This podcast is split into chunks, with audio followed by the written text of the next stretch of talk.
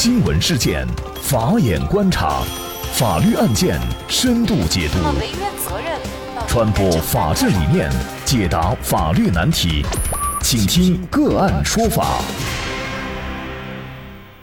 大家好，感谢收听个案说法，我是方红。更多的案件解读，欢迎您关注个案说法微信公众号。今天啊，我们跟大家来关注丈夫给怀孕的情人五万块钱分手补偿，妻子起诉要求返还，却没有受到法院的支持。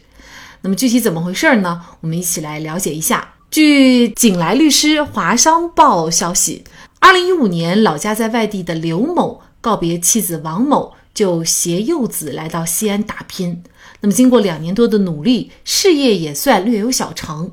二零一八年七月的一天，刘某和其老乡秦某在刚成交完一桩生意以后啊，就相约去酒吧放松。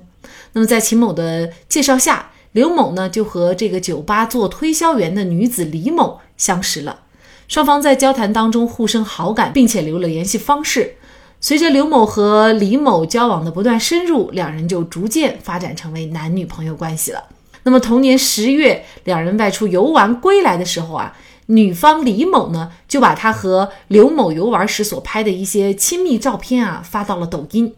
那么不久以后呢，远在外地的刘某妻子王某就得知了这个情况，并且询问自己的丈夫。那么丈夫刘某也承认了出轨的事实。在妻子还有亲属朋友的批评劝说下呢，刘某向妻子保证，今后要和李某断绝关系，不再来往。然而，就在当刘某把这个事情告诉李某的时候呢，却遭到李某的坚决反对。原因是李某这个时候啊已经怀孕两个多月了。后来啊，在刘某的哀求以及刘某朋友秦某的劝说下，那么李某就表示愿意打掉孩子，断绝和刘某的来往，但是前提是刘某要给予其一定的经济补偿。那十二月初，刘某、秦某和李某就共同商议此事。刘某就提出，呃，向秦某借款五万块钱，作为给呃女方李某的一个补偿费。那么当时呢，秦某也同意了，并且在当晚向朋友李某转账了五万块钱。那么几天以后呢，李某在刘某的陪同下，就到医院做了一个终止人身的手术。那么二零一九年元月呀。得知这个事情的刘某的老婆王某呢，就一纸诉状，把李某和自己的丈夫告到了未央法院，请求认定啊自己的丈夫对李某的赠与行为无效，要求返还五万块钱。理由是呢，女方李某啊，在得知刘某已婚的情况下，还与自己的丈夫交往，并且怀孕。那么在丈夫跟她提出分手的时候，还向她索要分手费，这是有悖。公序良俗的同时呢，呃，这五万块钱呢也是夫妻俩的共同财产。那么在自己不知情的情况下，丈夫的这种私自赠与五万块钱的行为，应该是一种无效的行为。但是作为女方李某呢，她觉得呢，她跟王某丈夫在一起交往的时候，哈，她并不知道对方是已经是结婚了的。所以他并没有破坏他人家庭的一个故意，而且呢，自己在这个事情当中啊也是受害者。另外啊，这五万块钱并非赠与，而是对他堕胎产生的各项费用的一个补偿。那么，所以呢，他认为这个五万块钱不应该返回。那么，到底五万块钱作为刘某的妻子能不能要得回来？嗯，就是相关一系列的法律问题，今天呢，我们就邀请云南大格律师事务所。婚姻家事公司法务专业律师陈洪峰律师和我们一起来聊一下。陈律师您好，呃，主持人好，感谢陈律师。那么这个案子啊，其实大家对于五万块钱的性质还是有争议的哈。那么作为妻子一方呢，他是觉得这个就是赠与的。那么赠与的话呢，这个就是丈夫在没有经过自己同意下私自处分一个夫妻的共同财产，所以是无效的。在这里呢，我们可能也想弄明白哈，就是夫妻一方在什么情况下处置共同财产就是无效的，是所有的没有经过妻子或者是丈夫一方同意的处置财产都是无效行为吗？那么根据我们国家婚姻法的这个相关的规定。夫妻在这个婚姻关系的存续期间，他们所有获得的这些财产，除了有特殊的规定或者是约定以外的，那么它都是属于一个夫妻的共同财产。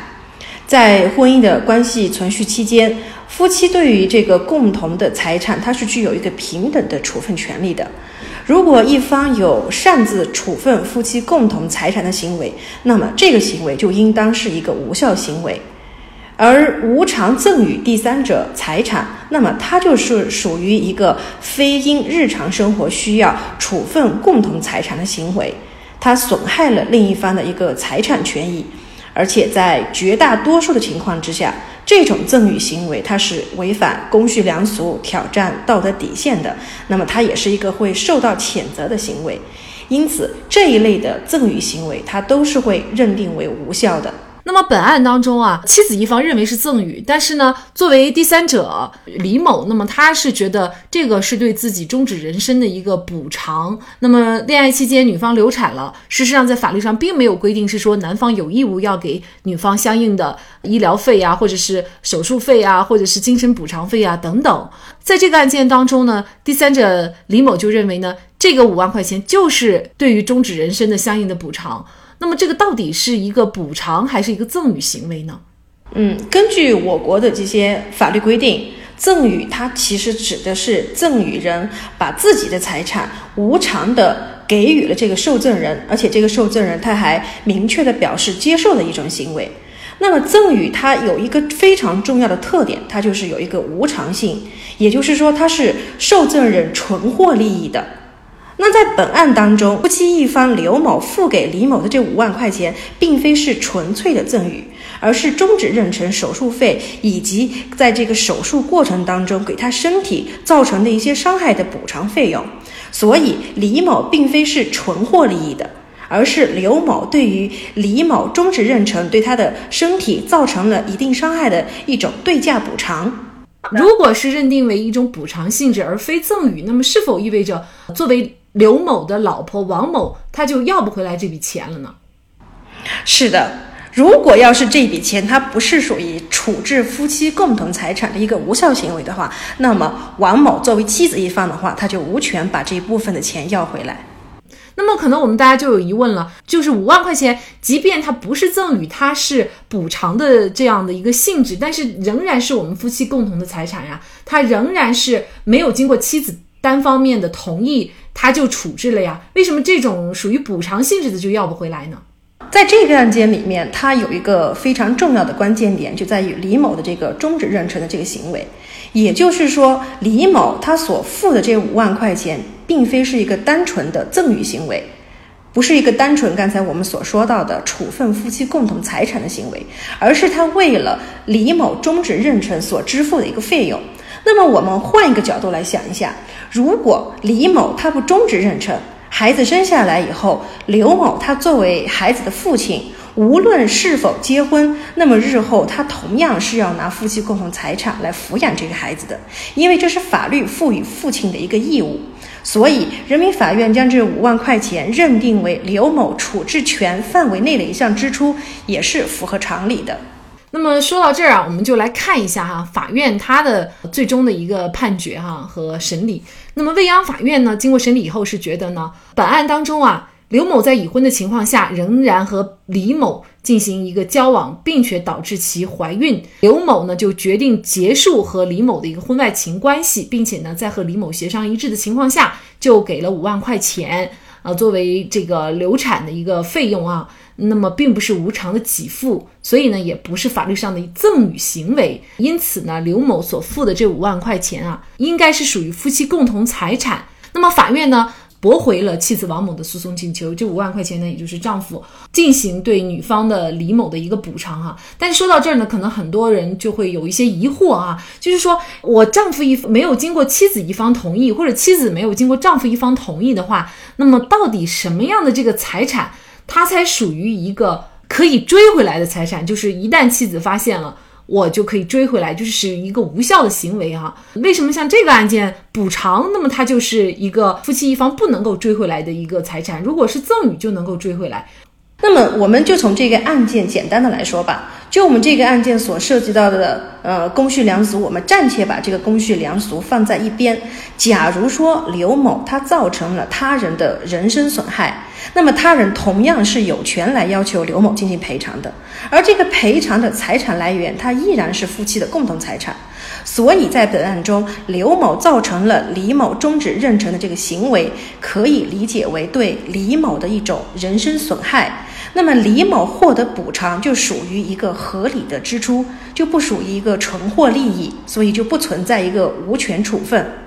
那么刚才主持人也提到了，那么丈夫如果他是向第三人来赠与的这个东西，那么妻子她能否要得回来？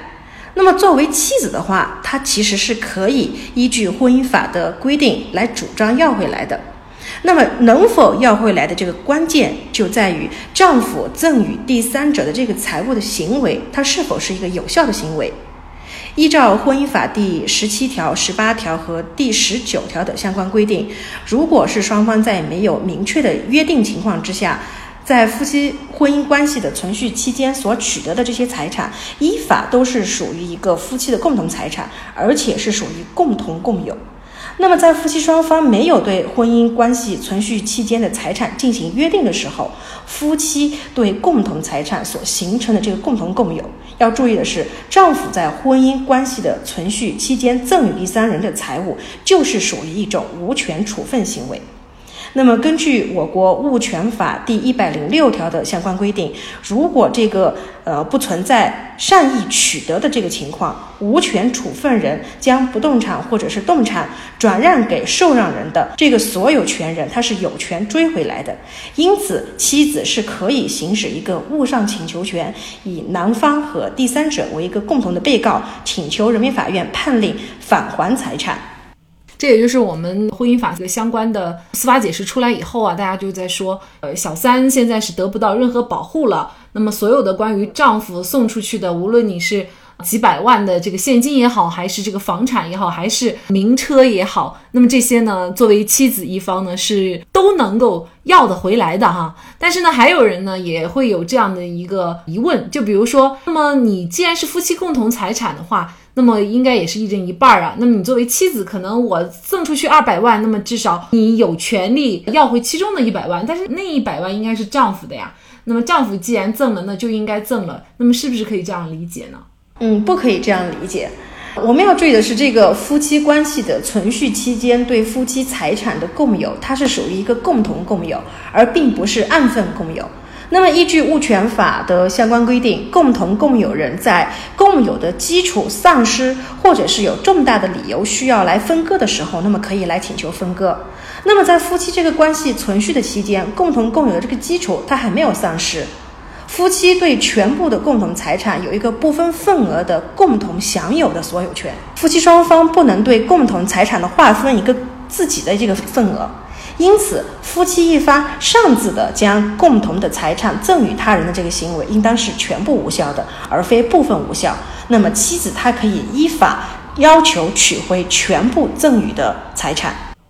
那么，还有一种情况就是本案这种情况了，就是说，作为小三来说，那么打引号哈。嗯，他说他自己是不知道，就是刘某他是已经结婚的，而现实当中也确实有这种情况，一些已婚男子在外面长期不归家，然后呢，他声称自己是单身。其实，在这种情况下，作为一个第三者来说，他也是受害者。那么这种情况下，赠给他的一些财产也好，还是钱物也好，那么是不是就可以以此为理由不返还了呢？呃，像刚才您说到的这个实际生活当中，一方不知道对方有配偶而被小三的这个情况，其实呃也还是有很多的。那么有的人就认为，那这种情况应当区别来对待，那么对被小三的这一方的利益也该有一个适当的保护。但是我个人是不赞同这种观点的。那么在我们这些司法的审判实践中，对于一方是否属于被小三的这个事实，其实它的认定难度是比较大的。